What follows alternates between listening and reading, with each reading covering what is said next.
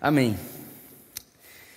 Que o Espírito Santo mais uma vez ilumine toda a palavra que for dita e todo o texto que for lido e dê a nós o pão do céu, o pão de Deus, que é o próprio Cristo. Amém. Ontem eu estive com uma avó que há poucos dias atrás enterrou o seu neto com apenas três meses de vida. Estive com ela ontem. Enquanto ela me contava sobre essa experiência e o sentimento de dor e de tristeza e de agonia que ela está sentindo, obviamente, pela perda do seu neto, com os olhos cheios de lágrimas, ela disse para mim o seguinte: Vitor, o meu neto não teve a oportunidade sequer de experimentar do leite materno. Ele nasceu e logo que nasceu já precisou ficar na UTI e da UTI não saiu. Isso é uma tragédia. Isso é uma tragédia, isso é uma injustiça, isso é de gerar em nós uma agonia inomeável. E toda vez que uma história como essa, toda vez que uma experiência dessa é exposta, nós escutamos expressões como Deus sabe o que faz.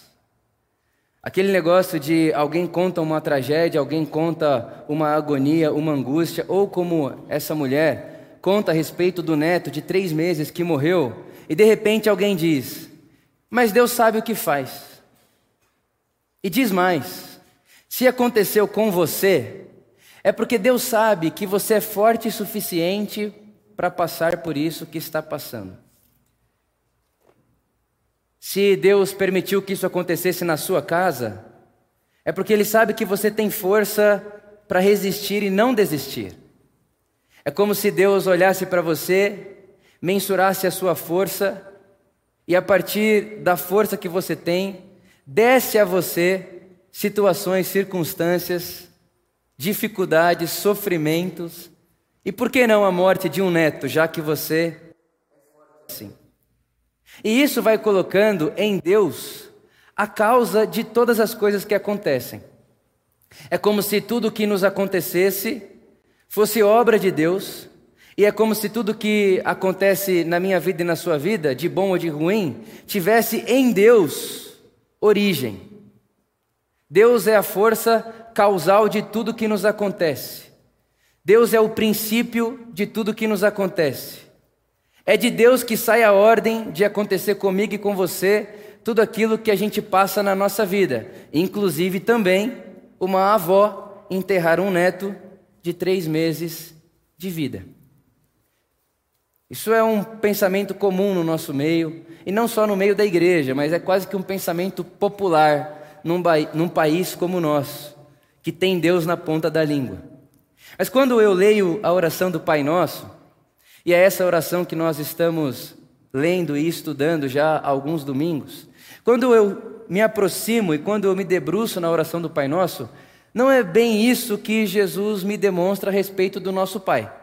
Quando Jesus diz para que oremos, ele diz: Orem assim: Pai nosso que estais nos céus, santificado seja o teu nome, venha o teu reino e faça a tua vontade, assim na terra como é feita no céu. Quando Jesus diz para o Vitor orar, ele diz: Vitor, peça ao Pai para que a vontade do Pai seja feita na terra.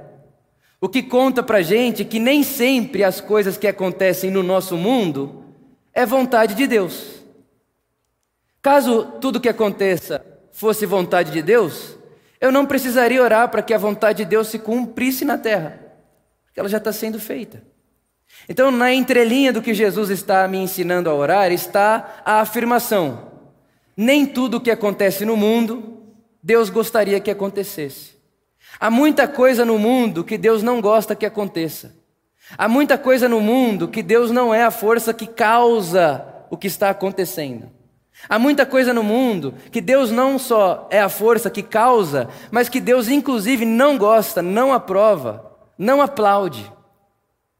Há uma vontade no mundo, inclusive, que é contra a vontade de Deus.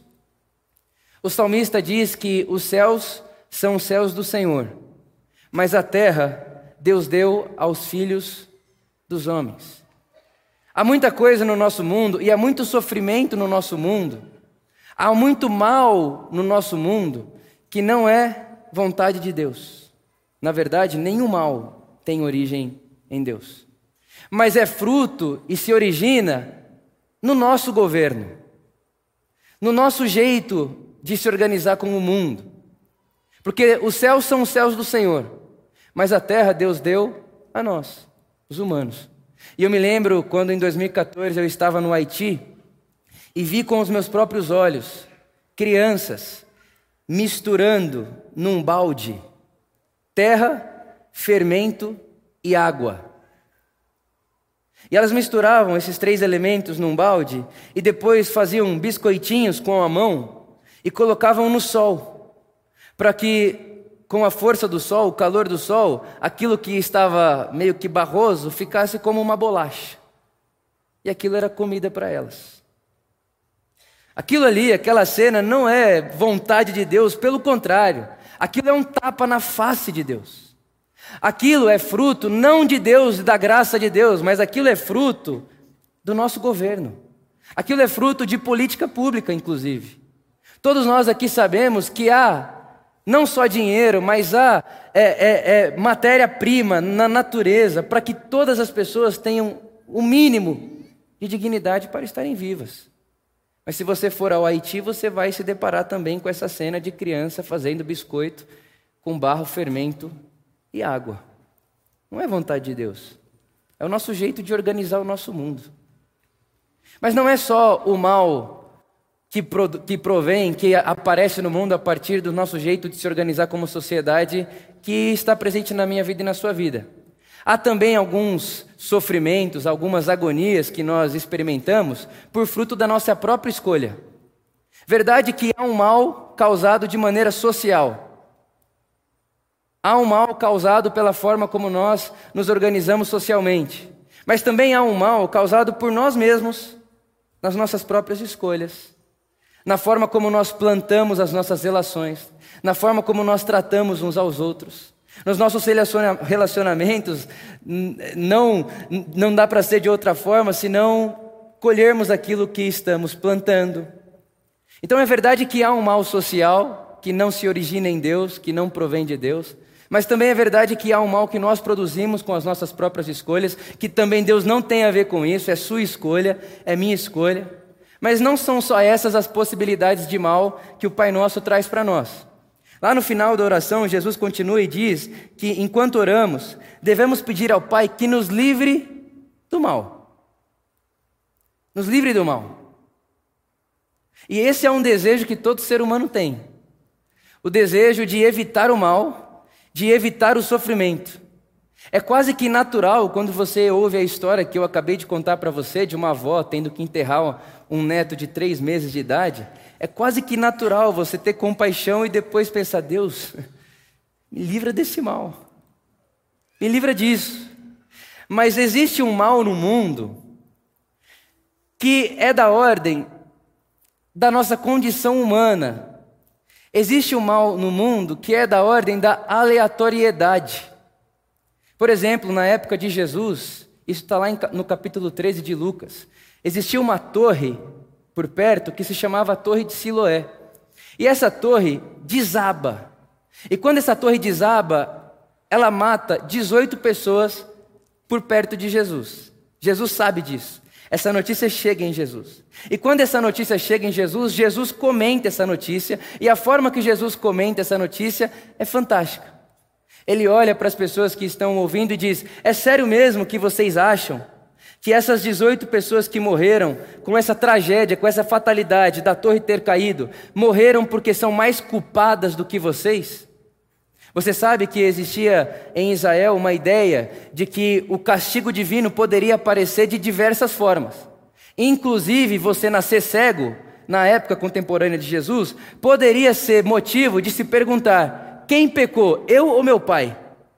Não é isso que os discípulos perguntam para Jesus quando se deparam com o cego de nascença? De quem é a culpa dessa tragédia? Quem pecou para que isso acontecesse? Por que é que Deus fez uma pessoa nascer cega? Ela que pecou ou seus pais que pecaram? Quem foi que pecou para que caísse essa torre e matasse 18 homens em Israel?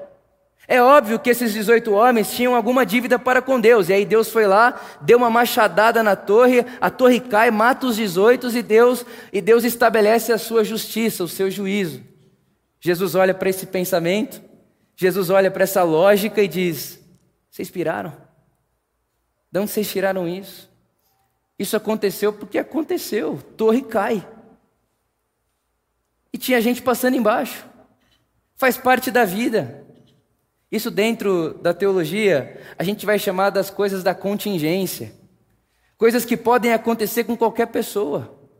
Eu estou aqui hoje, primeiro domingo de agosto, mas ninguém me garante que eu vou estar aqui domingo que vem.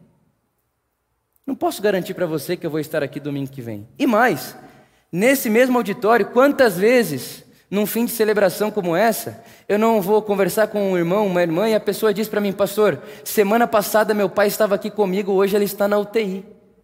Ou quando não, abraça uma pessoa num domingo e durante a semana a gente precisa celebrar o velório dessa pessoa que já não está mais entre nós.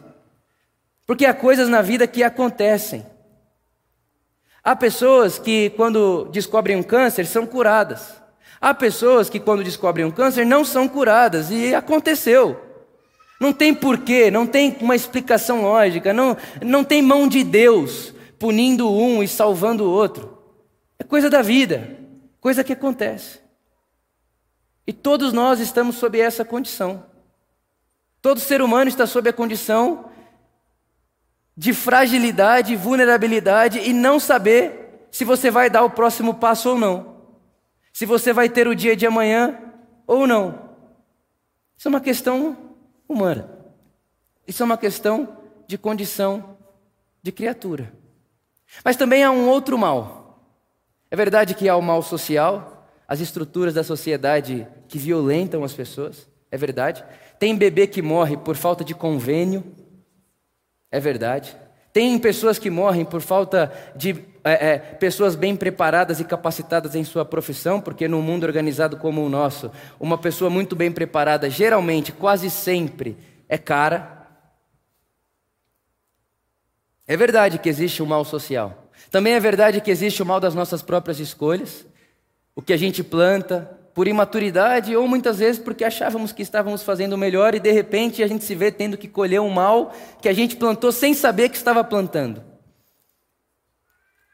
É verdade que também existe o mal da aleatoriedade, coisas que acontecem.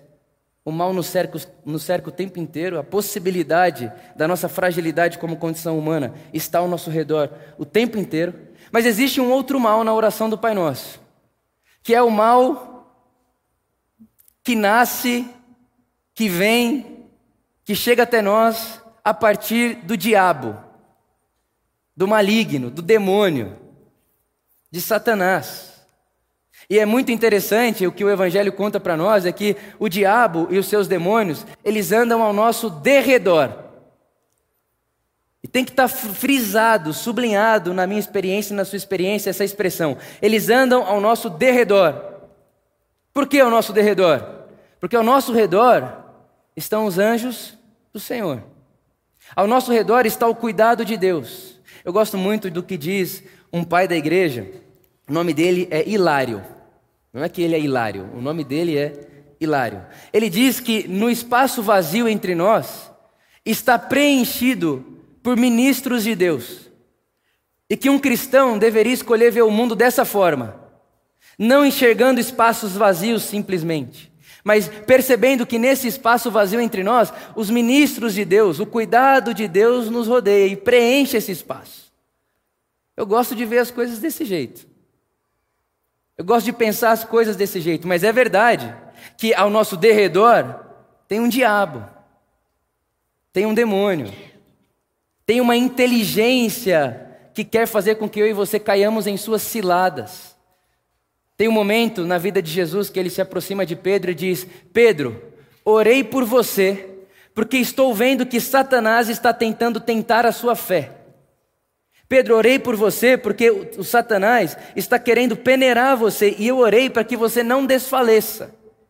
Então é verdade que existe o um mal social, é verdade que existe o um mal das nossas próprias escolhas e aquilo que vamos precisar plantar porque um dia colher, vamos precisar colher, perdão, porque um dia nós plantamos. É verdade que existe o mal da nossa condição de fragilidade e aleatoriedade humana, mas também é verdade que existe o mal do diabo. E com esse mal a gente precisa também estarmos atentos. Mas é atentos, não como alguém que fica procurando demônio nas coisas. Já viu essas pessoas? Fica procurando demônio em tudo. Acha demônio, pega o disco da pessoa, põe ao contrário e é diabo. Tira o rótulo da Coca-Cola, olha ao contrário, diabo. Tudo é diabo. Tudo é demônio. E não percebe que, inclusive, achar que tudo é demônio é obra do demônio. Porque quando você acha que tudo é demônio, você deixa de desfrutar do que Deus criou e viu que era bom. Então é verdade que tem diabo, mas na, na nossa experiência de fé, o Evangelho não nos convida a ficarmos olhando e procurando o diabo, mas a olharmos a Jesus e sabermos que Jesus é quem nos rodeia, não o diabo. Ele está ao nosso derredor, mas devemos sim estarmos atentos ficarmos ligados. Porque raras exceções, quando o diabo, o satanás, os demônios, eles vêm nos tentar, eles geralmente estão querendo fazer com que a gente se torne malvados. Que a gente devolva na mesma moeda. Que a gente olhe da mesma forma. Que a gente devolva o tapa. Geralmente, quando ele aparece, ele quer que a gente passe a viver ou a agir a quem da imagem de Deus em nós. Abaixo daquilo que Deus nos criou para sermos e fazermos. Então, há muitas possibilidades de mal no nosso mundo. Desde o mal social até o mal do diabo. Há muitas possibilidades de maldade, de mal, de sofrimento no nosso mundo. E diante de tudo isso, nós deveríamos nos perguntar: Onde é que Deus entra nisso tudo? Eu posso contar com Deus em quê? Em meio a isso tudo. Dentro de todas essas possibilidades de maldade, de sofrimento, de angústia, de agonia, de vulnerabilidade, de fragilidade, eu posso contar com Deus para o quê? E penso que se o nosso pai aparece aqui agora e perguntemos a ele, pai, e esse mal do mundo? E todo esse sofrimento do mundo explica para gente por que é que uma avó precisa enterrar um bebê de três meses de idade. Por que, que isso acontece no mundo que você criou? Por que é que tem criança lá no Haiti fazendo bolacha de água, barro e fermento?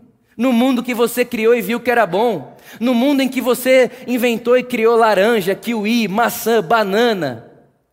Coisas maravilhosas. Por que é que tem criança misturando barro na água e no fermento, esperando o sol torrar para que fique com eh, textura de bolacha? E por que é que enquanto isso acontece no Haiti, há entre nós comida desperdiçada, dinheiro jogado fora? Por que é que isso acontece, Deus? Conta pra gente. Deus, o que é que você tem a dizer sobre o sofrimento e o mal no nosso mundo? Penso que ele nos pegaria pela mão e nos levaria até o Getsemane. E ali no Getsemane diria: Está vendo aquele homem ali? E nós diríamos: Sim, inclusive ele está suando sangue, ele está angustiado. Inclusive parece estar esse homem no limite do sofrimento, trêmulo. E o nosso pai olharia para nós e diria: Então, aquele sou eu no seu mundo, aquilo é Deus. Esse homem é Deus. Esse homem é Deus. Nós esperávamos que Deus trouxesse a nós uma resposta ao nosso sofrimento. Nós esperávamos que Deus trouxesse a nós uma resposta à pergunta do porquê o mal existe. Nós esperávamos de Deus resposta. Mas o que o Evangelho promete a nós não é que Deus responderá o motivo do porquê existe o mal. Mas que o Evangelho promete a nós é que Deus não só é nossa companhia no dia mal, mas que em Deus, na face de Deus no nosso mundo, no corpo de Deus no nosso mundo, nós também vemos marcas de maldade e de sofrimento. Deus no nosso mundo sofre também. E isso é revolucionário. Porque todos nós pintaríamos um Deus que resolve o problema, não que se submete ao sofrimento.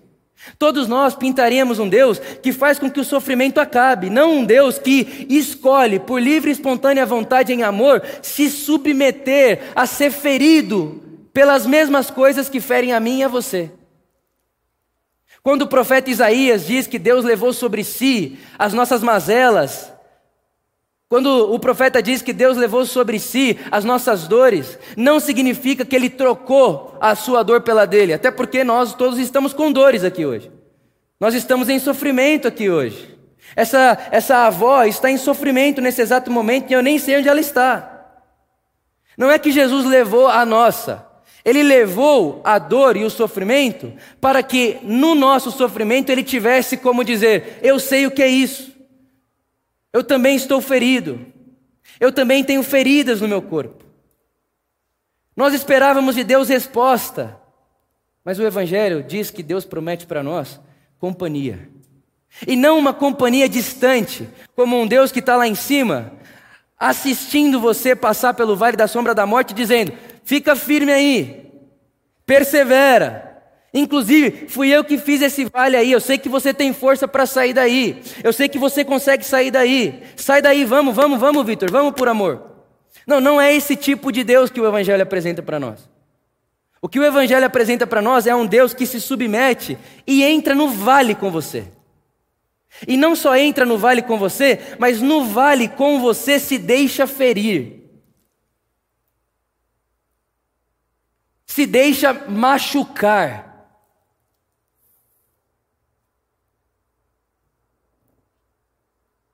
Se deixa sofrer. Nós queríamos um Deus resolvedor de problemas. O Evangelho trouxe para nós um Deus que chora com o nosso sofrimento. É o que está acontecendo em João capítulo 20. João capítulo 20, versículo 24, diz que Tomé, um dos doze, não estava com os discípulos quando Jesus apareceu. Os outros discípulos lhes disseram: Vimos o Senhor. Mas Tomé disse: Preste atenção nisso. Tomé disse: Se eu não vir as marcas dos pregos nas suas mãos, não colocar o meu dedo onde estavam os pregos e não puser a minha mão no seu lado, não crerei. Irmãos, Jesus ressuscitou e apareceu para os discípulos. Tomé não estava no dia, no momento. Tomé estava fora. Depois Tomé encontra os discípulos, os discípulos olham para Tomé e dizem: Vimos o Senhor. Ele está vivo, ele ressuscitou.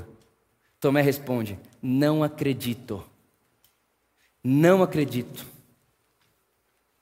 Há um nome muito importante na história da tradição cristã que disse que mais importante e mais significativa do que a fé dos discípulos para nós é a incredulidade de Tomé. Porque geralmente, quase que sempre, é conversando com a incredulidade que nós nos encontramos. Quando a gente ouve uma avó contando essa história, quando a gente vê uma criança fazendo bolacha de barro, água e fermento, é com a incredulidade, é com a incredulidade que a gente se identifica. Quando a gente vê o mal que há no mundo, lê notícia, lê jornal, ou quando a gente está em profunda agonia pessoal, é na incredulidade que a gente se identifica. E Tomé diz: Eu não acredito, e só vou acreditar se eu tocar as feridas dele. Só vou acreditar, não se eu ver ele, eu não quero só ver ele. Eu não quero só ver ele passando lá longe. Eu não quero só ver ele passando do outro lado da rua. Eu vou acreditar que é ele se eu tocar as chagas, se eu tocar as feridas, se eu tocar o machucado, se eu tocar aonde estavam os pregos. Eu só vou tocar, eu só vou acreditar se eu tocar aonde eu vi sair sangue. E aí o Evangelho diz que uma semana depois, os discípulos estão com as portas trancadas, Jesus aparece e diz: Paz seja com vocês. Paz seja com vocês. E disse a Tomé: Vem cá, toque as minhas feridas. Toque as minhas feridas. Toque as minhas chagas. Toque as minhas angústias. Toque os meus sofrimentos. Toque na minha pele, no lugar que me fez gritar de dor. Pode tocar, Tomé. E depois de Tomé tocar, o Evangelho diz que a expressão de Tomé diante de Jesus e diante desse toque, nas chagas e nos sofrimentos e nas feridas de Jesus, Tomé reage dizendo: Senhor meu e Deus meu. Essa é a primeira vez no Evangelho que um discípulo de Jesus chama Jesus de Senhor e Deus. Repara, nesse momento Jesus não está ressuscitando Lázaro. No nosso imaginário, parece mais fácil chamar de Deus alguém que ressuscita morto. Seria mais fácil chamar de Deus alguém que anda sobre as águas. Seria mais fácil no nosso imaginário chamar de Deus alguém que dá vista a cegos. Seria mais fácil no nosso imaginário chamar de Deus o homem que cura leproso. Seria mais fácil, no nosso imaginário, chamar de Deus alguém que ressuscitou. Mas o Evangelho guarda essa expressão, não para alguém que está diante de um milagre de ressurreição, de multiplicação de pão e peixe, de cura, de expressão de sobrenatural, coisas que o humano não pode acessar. O Evangelho guarda essa fala para a reação de alguém que toca as feridas de Deus. É como se ao tocar a ferida, ou ao tocar um Deus ferido, os olhos de Tomé se abrem e dizem: Meu Senhor e meu Deus.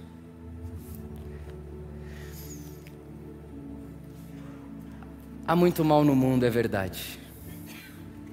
Há muito sofrimento no mundo, é verdade. E há muitos momentos em que eu gostaria que Deus fosse um solucionador de problemas e um milagreiro. Ficasse fazendo milagre o tempo inteiro. Gostaria muitas vezes. Mas não é essa a promessa do Evangelho. O que o Evangelho nos conta é esse Deus. Que no dia da sua adversidade, no dia do seu vale, ele está ferido com você.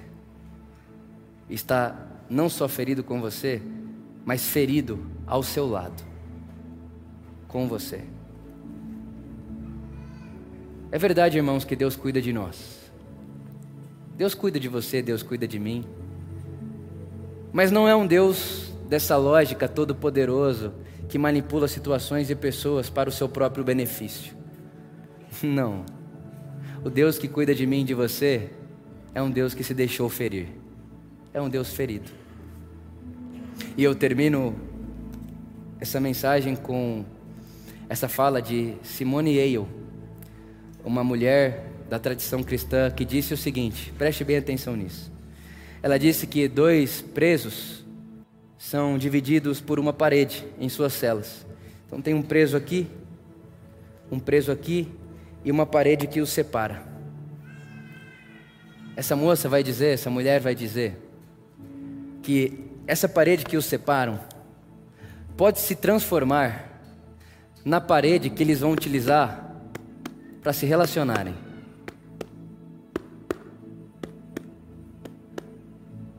A parede que separa as duas celas pode se tornar comunicação. E ela propõe então que entre nós e Deus há uma parede que é a parede do sofrimento e do mal. E que há muitas pessoas que vão preferir de alguma forma olhar a parede, olhar o mal, olhar o sofrimento do mundo, virar as costas e dormir. Mas o que ela convida a mim a você a fazer é tocar as feridas do mal. Porque quem sabe, enquanto tocamos as feridas uns dos outros, nossos olhos não se abram para a realidade de que o nosso Deus, que cuida de nós, é um Deus ferido, que tem machucado, chagas, ferimentos. E com essa imagem, com essa mensagem no coração, eu convido você a cantar isso. Que Deus cuida de nós. Porque Ele cuida. Mas é um Deus ferido, cuidando de mim e de você. É um Deus ferido, cuidando de mim e cuidando de você. Que o Espírito Santo nos abra os olhos, para que diante das feridas de Deus, que podem ser encontradas nas feridas dos outros, possamos dizer, como Tomé: Senhor meu e Deus meu. Amém.